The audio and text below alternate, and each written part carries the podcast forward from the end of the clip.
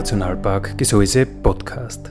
Der Podcast des einzigen Nationalparks der Steiermark.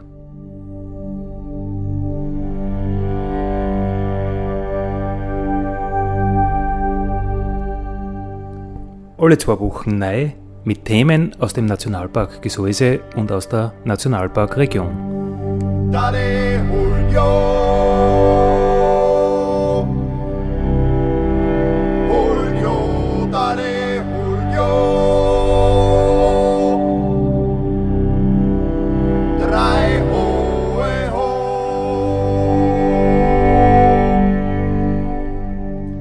Schön, dass mit dabei seid beim Nationalpark Gesäuse Podcast. Andi Hollinger spricht. Schön, dass ihr wieder mit dabei seid, wenn es ums Gseis geht, wenn es um den Nationalpark geht oder, so wie heute, wenn es um diesen Marco Schiefer geht. Servus Marco, Gasti. Servus Andi. Servus liebe Hörer. Du bist heute unser großer Star im Nationalpark Radio, weil du heute deinen letzten Arbeitstag hast. Ja, ich bin nicht nur der große Star im Nationalpark Radio, sondern auch im Nationalpark natürlich. Aber eine Eintagsfliege oder die Letzttagsfliege, heute ist der letzte Arbeitstag. Äh, warum? Wo, wo, wo gehst du hin? Was gehst du an? Und überhaupt wieso? Überhaupt wieso? Ja, äh, hm, wie soll ich anfangen? Also es ist so, ich bin ab Montag beim ja, wie soll ich sagen, Nationalpark Familienmitglied, dem Nationalpark Hohe Tauern angestellt. Und ja, das war eine sehr äh, interessante Woche jetzt noch. Heute ist Mittwoch und die Woche ist schon vorbei. Das gibt's auch nicht immer. Ab morgen werde ich dann meine Kisten packen und umsiedeln. Und für mich geht's dann am Wochenende nach Kärnten und am Montag fange ich da mein neues Leben an. Eigentlich echt spannend, ja. Ja, voll spannend. Äh, wie lange warst du jetzt im Gseis? Mir kommt es noch nicht so lang vor. Ja, du hast mir seit vorgerechnet. Auf den Tag genau zweieinhalb Jahre. genau, du hast im, am 1. April als April-Scherz sozusagen angefangen. Genau. Wie Radio Frequenz, da war ja auch die erste Sendung am 1. April. Ja, sechst. Habe ich auch nicht gewusst. Aber es glaube ich steht irgendwo. Ähm, 1.4.99, ja genau. Äh, ja, und was hast du da gemacht in diesem Gesäuse? In diesem Gesäuse, naja, was habe ich da gemacht? Ich war zweieinhalb Jahre lang bei dir sozusagen im Fachbereich Kommunikation zuständig für vielerlei Dinge, also unter anderem die Website, die Partner, die Veranstaltungsbewerbung und daneben noch irgendwas, was halt sonst noch daherkommt. Und ja, das hat mir sehr viel Spaß gemacht und jetzt warten neue Herausforderungen. Heute plaudern wir über Marco Schiefer und alles das, was er im Nationalpark Gesäuse gemacht hat. Äh, Marco, was waren deine, deine Highlights? Du hast schon gesagt, du hast bei mir in der Kommunikation mitgemacht. Äh, ja, was war in zweieinhalb Jahren das, was am meisten hängen geblieben ist? Ja, am meisten Arbeit war mir definitiv die Erstellung der neuen Nationalpark-Website. Also da ist richtig viel Hirnschmalz eingeflossen, auch von meinen Vorgängern innen äh, schon in jedem Fall. Also da will ich mich nicht jetzt da mit fremden Federn schmücken. Also da ist richtig viel Energie auch ähm, von anderen reingeflossen in das Ganze und das ist dann von meiner Seite halt ein bisschen umgesetzt worden und in die Realität gebastelt worden. Und ich denke, das Ergebnis kann sich mittlerweile echt sehen lassen. Also äh, mit ein paar Kinderkrankheiten haben wir da noch klarkommen müssen, aber jetzt bin ich eigentlich immer wieder selber zufrieden, wenn ich da drauf schaue und finde, das ist eigentlich recht lässig geworden. Und naja, sonst aber bei der Webseite, das war ja irgendwie ganz, ganz speziell, oder? In Wirklichkeit ist das ein Lars Kastel. Ja, so wie eigentlich ein PC an sich ja, oder? Recht viel drauf ist da nicht. Na, das, das stimmt, ja. Also die Website, der Clou an der Website ist, dass sie sich von voll viel externe Dienstleister sozusagen Daten abholt und äh, mir halt die Daten irgendwo einspielen müssen. Das heißt, äh, ohne das, dass wir da aktiv was gestalten, geht's auch wieder nicht, aber prinzipiell ist so, ja, also heutzutage bedient man sich da von voll vielen externen Seiten und die einzubinden, das ist halt die eigentliche Kunst. Da braucht's viel Programmierleistung, was jetzt nicht meine Leistung war, aber ich muss halt immer schauen, dass wer macht. Das war eher so die Herausforderung. also in die, in die Ladenkastel ist natürlich was drinnen und das kommt von wo außen und das muss irgendwer sich kümmern drum, dass das auch das Richtige ist, weil Genau. man ja nicht mehr Daten an fünf verschiedene Stellen warten will, sondern nur einmal. Einmal zentral, das ist natürlich der Traum, genau. Okay, aber jetzt habe ich unterbrochen. Ja, nein, ich wollte nur sagen, äh, ein sonstiges Highlight war natürlich auch die Zusammenarbeit so mit dem Tourismusverband und mit dem, mit dem Natur- und Geopark, ähm, wo wir ja im Zuge der Gesäusepartner sehr intensiv miteinander zusammenarbeiten. Und das habe ich wirklich als sehr, sehr coole und, und fruchtbare Arbeit kennengelernt. Also es hat mir echt richtig viel Spaß gemacht.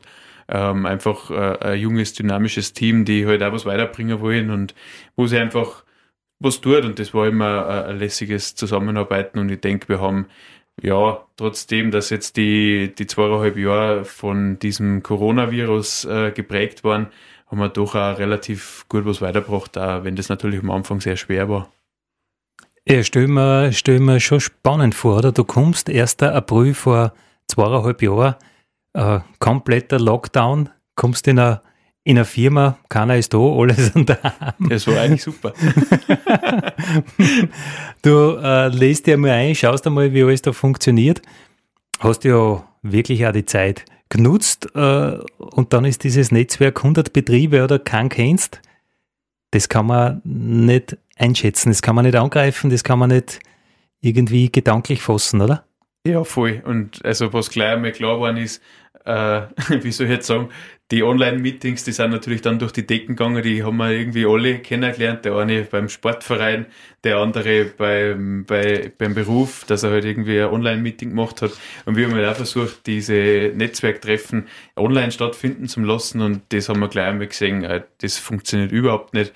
Also das Stammtisch-Feeling, das geht da komplett verloren und auch wenn man jetzt meint, da sitzt man dann nur zusammen und ratscht ein bisschen, ja, natürlich, um das geht's auch ein bisschen. Also das spielt schon eine wichtige Rolle, dass sie die Betriebe untereinander kennen und dass sie sich halt einfach vernetzen können. Und wenn wir äh, ein Treffen organisieren, dann, dann ist hinterher einfach, dann ist der Inhalt vielleicht gar nicht so wichtig, sondern es geht darum, dass die beieinander sitzen und sich was ausreden. Und das ist die, die eigentliche Leistung und das ist halt online extrem schwer. Also das kannst du fast nicht, fast nicht leisten. Und da war es einfach super dann, wie das wieder möglich worden ist, so im Sommer und ähm, dann mit den geringeren Zahlen auch wieder persönliche Treffen möglich waren, dass man sich einfach kennengelernt hat, vernetzt hat und auch was organisieren hat können, was nicht wieder fünfmal abgesagt wird. Und wie war dann das erste Zusammentreffen mit diesen Partnern in echt? Boah, weiß jetzt gar nicht mehr, wer war da der Erste oder die Erste. Und also atmosphärisch? Weil du sagst, äh, im Gasthaus ist was anderes als wir genau online. Ja, atmosphärisch eigentlich sehr herzlich. Ja, muss ich schon sagen. Haben wir alle recht herzlich aufgenommen. Ja, die einen haben gemeint, irgendwie sie können ein paar Schmähs reißen, weil ich aus Deutschland bin. Aber das zeigt einmal gleich gar nicht bei mir, weil ich bin nicht aus Deutschland, sondern aus Bayern. Und mit der Antwort war dann auch ausgeregt. Unser heutiges Thema ist mein ehemaliger Kollege, der Marco Schiefer, der ob heute Geschichte ist, der zum Nationalpark Holdauern nach Kärnten geht. Äh, Er hat uns erzählt, bei den Gesäusepartnern ist er sehr, sehr herzlich aufgenommen worden. Marco, aber da steht jetzt noch was Großes an. Genau, ja. So wie jetzt ja im Herbst, äh, der geneigte Frequenz- und Nationalpark-Radio-Hörer weiß das natürlich schon, haben wir heuer wieder den Innovationspreis ausgeschrieben, beziehungsweise wir ist jetzt gut, also ich habe überhaupt nichts damit zum Tor eigentlich mehr, seit heute offiziell und auch davor habe ich nicht viel beigetragen dazu, weil das ist eigentlich eine Idee der Gesäusepartner und das ist eine sehr tolle Idee. Da werden sie mal wieder 5000 Euro spenden oder, oder sponsern sozusagen für die Region. Und Hintergrund ist der, dass die innovativste Idee aus der Gesäuseregion gesucht wird. Und heuer ganz besonders ist da, dass ähm, die Region ja gewachsen ist im letzten Jahr. Und das heißt, wir haben jetzt neue Tourismusgemeinden mit an Bord, die ähm, genauso eingeladen sind, dass sie da was einreichen und dass sie ihr, ihre innovativsten Produkte, Dienstleistungen oder Ideen oder und Ideen einfach einmal uns schicken und wir werden sie durchschauen und dann prämieren hoffentlich. Ähm, in drei Preisen unterteilt. Es gibt dann einen ersten, der ist mit 3000 Euro dotiert, einen zweiten Preis mit 1500, glaube ich, und dann 500, oder? Genau, ja. Also insgesamt 5000, äh, 5000 Euro zum Gewinner. Und wie gesagt, das Besondere ist schon, dass das einfach eine Idee der Gesäusepartner ist, die, ähm, man muss jetzt vorstellen, wir haben 100 Betriebe.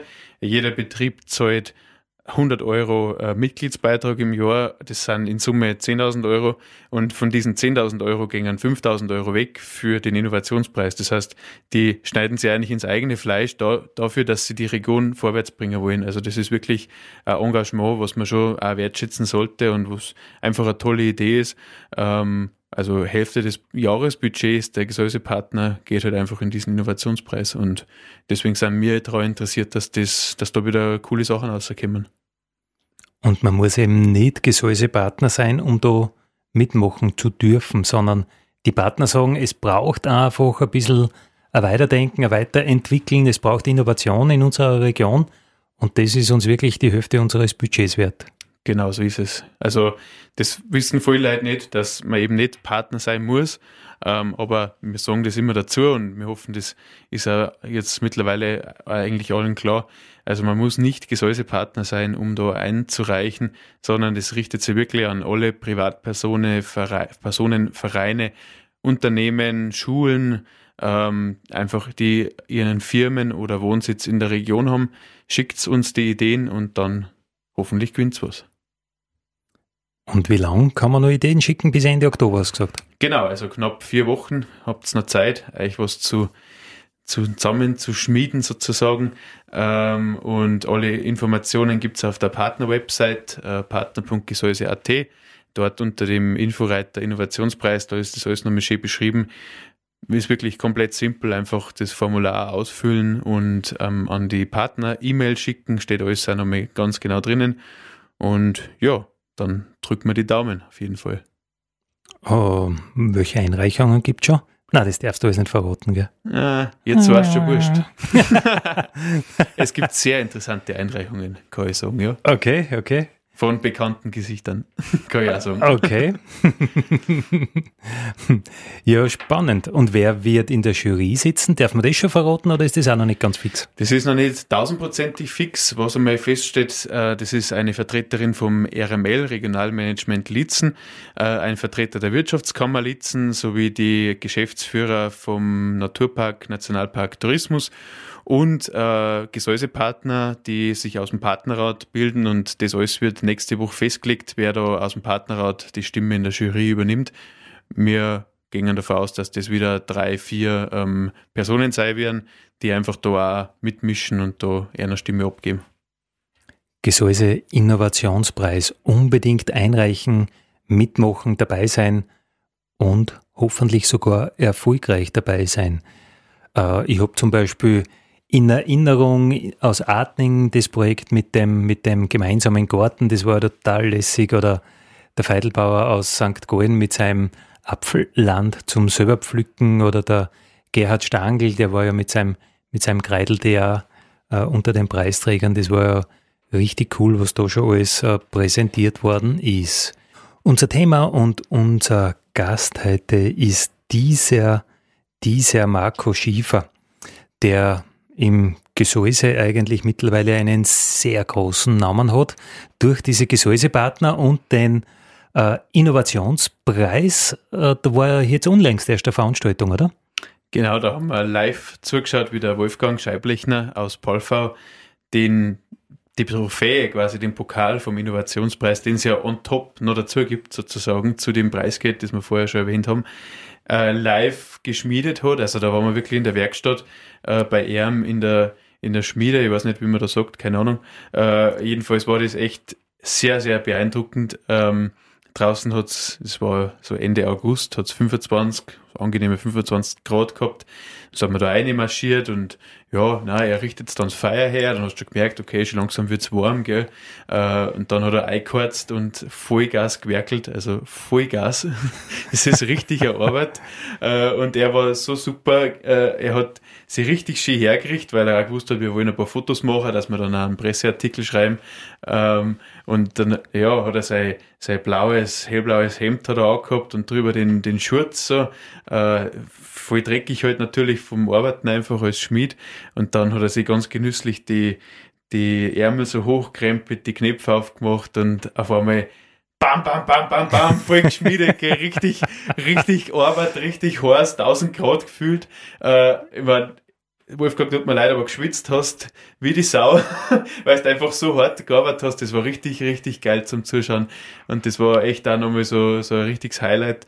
Und da dabei zum sein und auch die, die Fotos zum Sehen danach, das war, ist echt super cool. Und einfach auch die, die Wertschätzung für dieses Produkt, was da entsteht. Ähm, echt, also habe ich riesen Respekt vor, vor so einem Handwerk ähm, Gerade weil in unserer täglichen Arbeit ist es irgendwie oft so, man, man klopft was im PC ein und wenn man jetzt dann irgendwie, so wie dann die Pressemeldung zum Beispiel danach geschrieben habe, dann hast du eh das Gefühl, es hast, du hast jetzt auch was geschaffen, aber halt einfach das Handwerkstück anzuschauen, dann danach war echt ein Erlebnis und echt, echt cool da dabei zu sein, ja. Und wie gesagt, also nochmal jetzt auch in diesem Sinne der Aufruf, dieser Innovationspreis, das ist nicht nur ein bisschen ein Geld, sondern das ist ja wirklich Schweiß, Blut und Tränen, die es da drin steckt und ja, echt cool. Und es ist einfach schön, wenn man sieht, wie was entsteht, was man haptisch, was man angreifen kann und auch wie er seinen, seinen Preis oder, oder die Trophäe, wie er die beschreibt, das ist ja so ein, ein Eisenmuggel, wo ein wenig so ein, ein Spitz außersteht, der nicht ganz spitz ist, äh, wo er sagt, ja, das ist das Wissen oder so die breite Masse und aus dem erhebt sich halt eine, eine Idee aus, aber die ist nicht ganz, ganz zugespitzt, weil irgendeiner könnte es ja noch besser machen und noch verfeinern. Also da hat er sich wirklich was überlegt und, und, und ja, ein Kunstschmied ist halt einer, der mit den Händen was arbeitet und wir Büroleute äh, sind da dann schon sehr beeindruckt, das muss man schon sagen, oder? Auf jeden Fall, ja. Also Respekt vor der Arbeit, vor allem bei der Hitze. Das muss ich auch noch mit dazu sagen. Wie viele Partner waren da mit? Wir waren in Summe zehn Leute äh, man, man muss dazu sagen, es war jetzt nicht so optimal natürlich, weil Sommer hat da jeder zum Tor, gell, Saison und Hauptsaison im August. Ähm, aber für den, für den Anlass hat es voll passt und es war eine super Veranstaltung in dem Sinn, dass wir einfach auch voll, voll coole Fotos gemacht haben, die wir halt in Zukunft da, also wir, das heißt Thomas Sattler hat coole Fotos gemacht, mhm. äh, die wir halt einfach auch in Zukunft für die Bewerbung wieder hernehmen können. Was sind so noch deine, deine Highlights von zweieinhalb Jahren Nationalpark-Tätigkeit? Ja, ein Highlight ist natürlich sicherlich jetzt sind so die letzten Monate noch entstanden. Äh, das bist in, im wahrsten Sinne des Wortes du auf TikTok. ja, wir zwei haben das gemacht. Ja, wir zwei haben es gemacht, aber du hast dich sozusagen geopfert als der Star äh, auf TikTok. Und ja, das ist einfach auch so ein bisschen ein Versuchsballon gewesen, wo wir gesagt haben, wir starten das einmal und schauen, was passiert. Ähm, und ich denke, das ist uns bisher eigentlich ganz gut gelungen. Also es ist ganz witzig. Und genau, Highlight war natürlich, wie ich dann da die Stromleitung gespielt habe. Äh, das haben wir jetzt erst vor ein paar Wochen online gehabt. Ähm, ja, die Kommentare sind sehr lustig und äh, wir haben schon Leute drauf angeredet, äh, ob's, ja, ob mir das nicht, ob das nicht peinlich ist für mich oder so, aber da, das gehört dazu, das Showbusiness, hätte ich einfach gesagt. Showbusiness. Wir sind ja in Wirklichkeit ganz andere Leute. Also mit Anzug im Büro und wir sind ja gar nicht so locker und, und Gaudi und so weiter. Wir sind ja rechtschaffende und, und, und, und ehrenwerte Bürgerinnen und Bürger. Genau. genau. Ja, äh, Radiosendungen hast ja du auch gemacht. Wir haben Anfang gemeinsam eine Sendung zu machen. Dann hast du bei Frequenz eigene Sendungen gemacht fürs Nationalparkradio.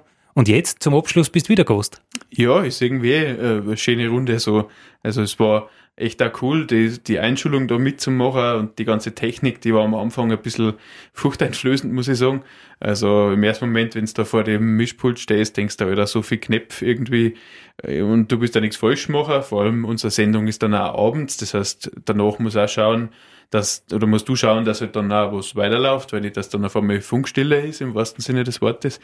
Ähm, und das ist gefühlt da irgendwie voll viel Verantwortung, weil was ist, wenn da jetzt nichts läuft? Ich meine, dann läuft eh ein Notfallprogramm, haben wir dann gelernt, aber es ist natürlich einfach trotzdem cool, wenn du da an die Regler bist und einfach ein bisschen Quatsch machen kannst am Mikro und halt was Interessantes erzählen mit interessanten Leuten. Also das hat immer sehr viel Spaß gemacht. Ja, jetzt mache ich es schon zehn Jahre, aber es ist immer nur ein bisschen furchteinflößend, weil man halt dann doch nicht jeden Tag da ist und man kommt halt für eine Stunde einer und die Regler sind nicht weniger geworden. Oft kommt was dazu oder fällt was weg oder ja, wenn man da nicht natürlich zum fixen Team dazugehört, ist es immer so eine Sache. Äh, was hast du für Sendungen gemacht? Das war mit Schüler war das letzte, oder? Da war ich in Urlaub.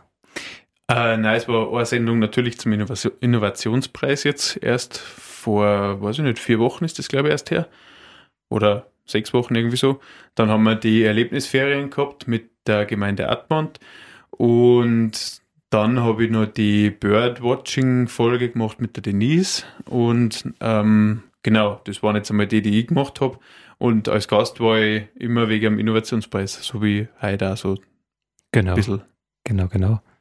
Marco Schiefer und ich, wir plaudern über ihn, über seine Arbeit, über das, was wir gemeinsam auch gemacht haben. Der Marco war ja bei mir äh, im Fachbereich und eigentlich muss man sagen, Marco, wir haben halt auch recht viel Tagesgeschäft, oder? Wir machen sehr oft einfach ein bisschen so eintönige Büroarbeit. Waren da doch Sachen dabei, die cool waren? Soll ich jetzt sagen EU-Abrechnung? ist, e das, ist das eintönig genug?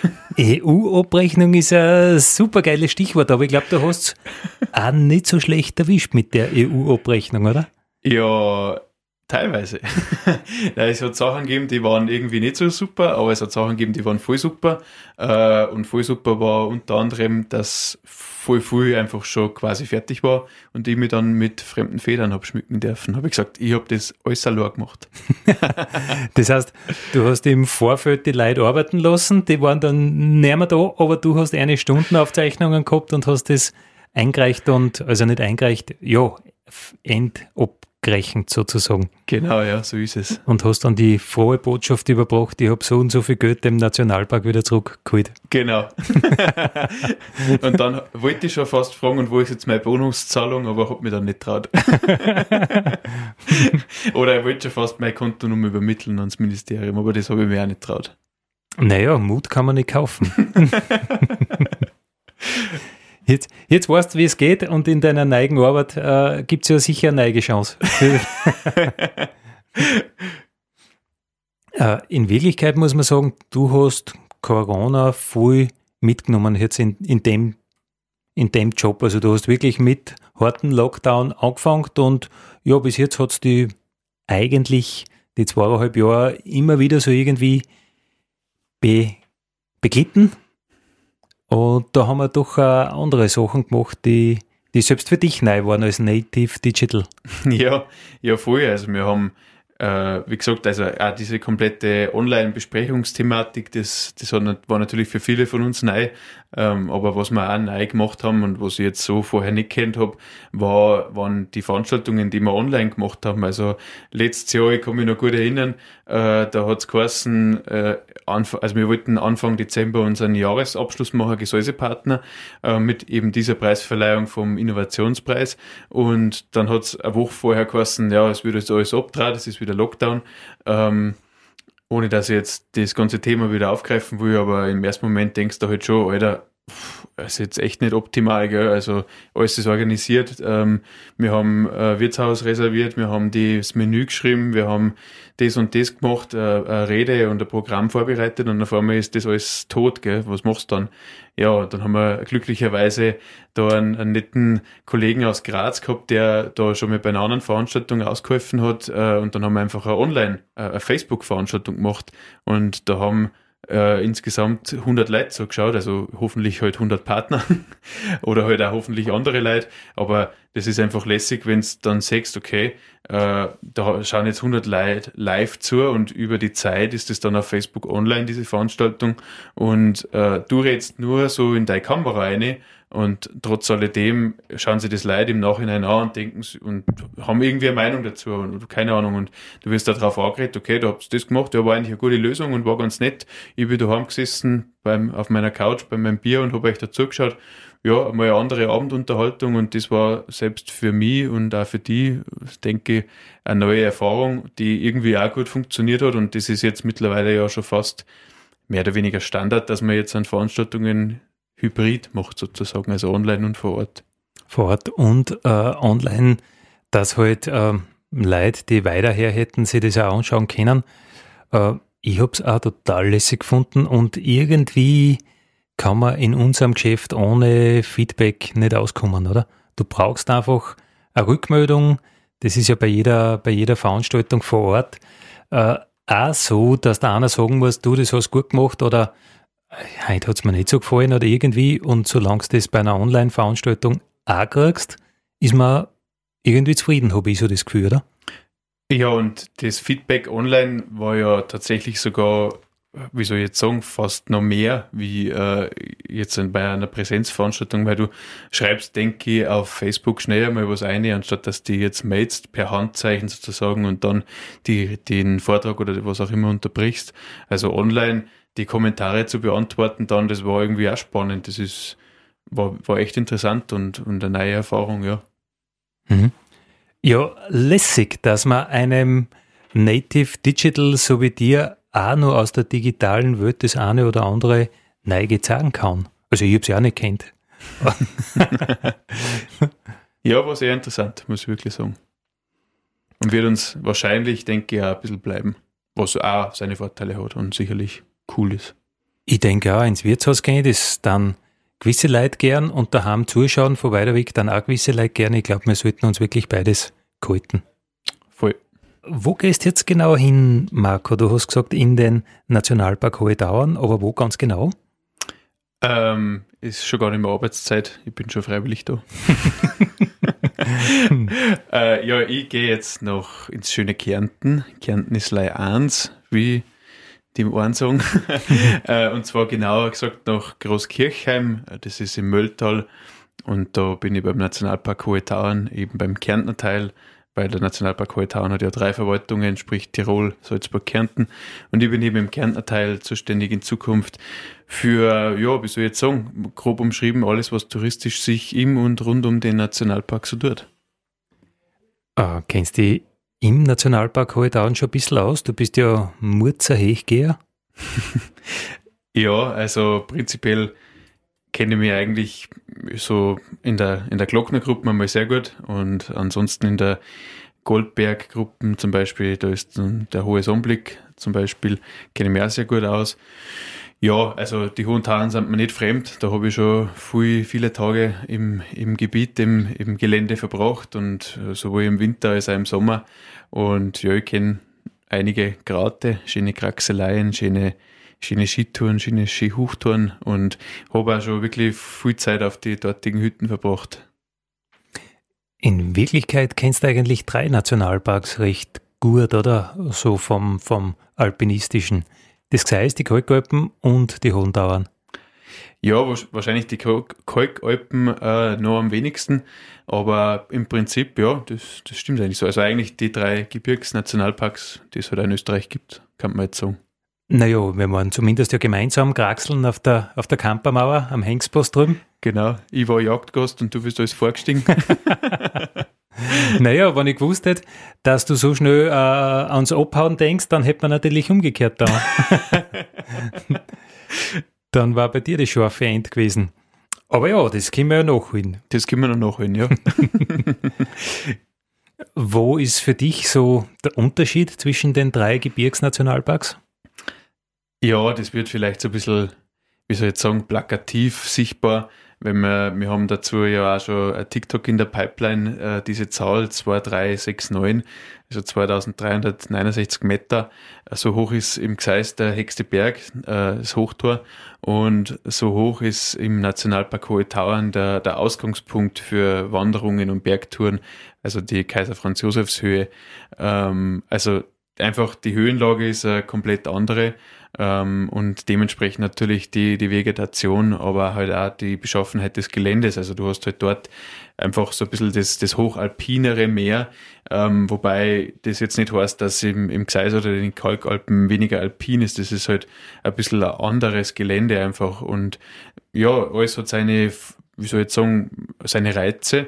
Ähm, und mir gefällt beides, äh, vor allem dann, wenn es nicht so heiß ist, weil die Hitze, das mag ich prinzipiell nicht, egal wo ich bin. Also das heißt, ist nicht deins. Genau.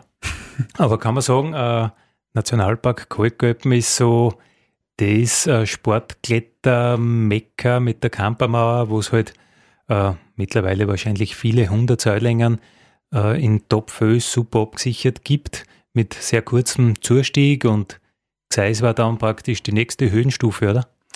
Ja, kann man eigentlich so sagen. Also gerade für einen, für einen Besucher ist, denke ich, auf jeden Fall so, da an der Kampermauer, wir sind da ja, keine Ahnung, lass es eine Viertelstunde sein, dann ist viel, dass wir da hingegangen sind zum Einstieg. Also das ist natürlich, äh, sage jetzt einmal, ein bisschen ein anderes, es spricht ein anderes Klientel an, glaube ich, als jetzt an dem Gseis, wo ich einfach einmal schon locker mit zwei Stunden Zustieg rechnen kann an einem, an einem guten Tag. Ähm, und dort sind es vielleicht eher so die, die Sportkletterer oder das ist auch was, was man vielleicht dann am Nachmittag noch machen kann, wenn man fit genug ist und das Wetter stabil ist. Und in die Hohen Tauern ist dann vielleicht das, das nächste Extrem. Da brauchst du halt für die Touren teilweise schon zwei Tage, weil einfach das, die Wegstrecke andere ist. Dann ist natürlich auch, dann hast du das Thema Wetter, dann hast du das Thema Gletscher, da bist du ungern am Nachmittag unterwegs. Also das, das verlangsamt sich alles ein bisschen mehr und entschleunigt er auf die eine oder andere Weise, weil du hast halt einfach noch mehr Distanz bis zur Zivilisation und wenn du mal auf der Pastherzen stehst, da Richtung Hohe Riffel, Johannesberg, also bis das dann wieder unten bist, den Heiligen Blut, da kannst du schon da rechnen. Das ist schon ein bisschen was anderes, ja. Also die Dimensionen sind auch, hat das für dich eine andere Qualität? Wenn du sagst, das eine kann ich am Nachmittag noch machen und fürs andere brauche ich doch mehr als einen Tag Zeit? Mm, das kommt darauf an, wie du dich drauf einstehst, finde ich, weil, ähm, also, wie soll ich jetzt sagen, es gibt, glaube ich, auf der Campermauer eher wenige Touren, die ich gehen kann, weil sie einfach so schwer sind. Dafür gibt es halt in die hohen Tauern viele Sachen, die ich gehen kann, weil es einfach mir mehr entspricht vielleicht, weil es äh, ja, Kondition mehr erfordert und, und halt eine gewisse Ausdauer ähm, dementsprechend musst du einfach mehr Zeit einplanen. Das ist halt der einzigste Unterschied in Wahrheit ähm, vom Anforderungsprofil. Du kannst das überall schwer machen. Wenn jetzt am, am Glockner eine harte Nordwand-Tour geht, dann ist das auch nichts für schwache Nerven. Gell? Das schwer und leicht gibt's überall, nur der konditionelle Anspruch ist vielleicht in die hohen Berge ein bisschen mehr gegeben. Eine Frage bleibt natürlich schon noch über. Ähm, nach zweieinhalb Jahren Nationalpark, Marco, was bleibt da ewig in Erinnerung? Äh, ja, was ist dein, dein, dein letzter starker Eindruck? ja, was bleibt mir in Erinnerung?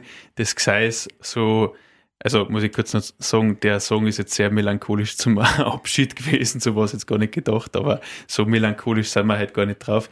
Aber was bleibt nach zweieinhalb Jahren Gseis, Nationalpark Gesäuse? Äh, ehrlich gesagt kondensiert sich das alles ein bisschen zusammen bei meiner Begehung der Ödsteinkante.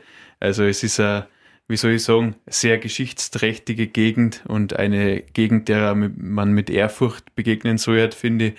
Ähm, und ja, die die viele Seillängen in dieser Tour sind nicht schwer, aber es gibt eine Schlüsselstelle, die ist nicht leicht. Und so ist es irgendwie da auch ein bisschen gewesen. Es, es ist irgendwie nicht schwer, mit den Leuten in Kontakt zu kommen, sie sind alle kontaktfreudig, aber so in gewisser Weise dann wirklich, dass die wer ins Haus lässt sozusagen, da braucht es ein bisschen was. Das ist halt dann einmal die Schlüsselstelle sozusagen.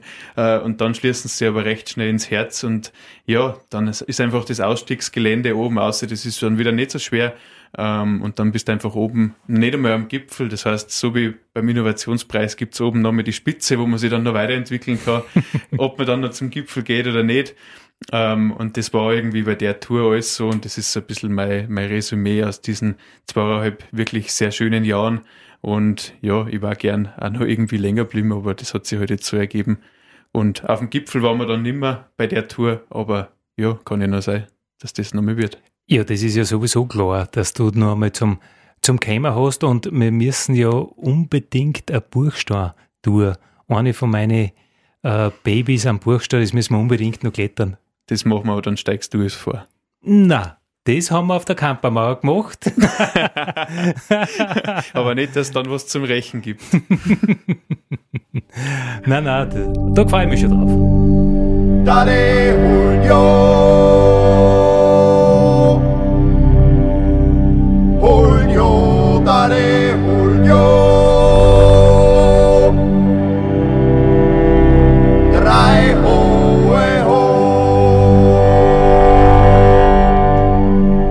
Das war der Nationalpark Gesäuse Podcast für heute. Ich freue mich, wenn ihr wieder mit dabei seid in 14 Tagen. Vielen Dank.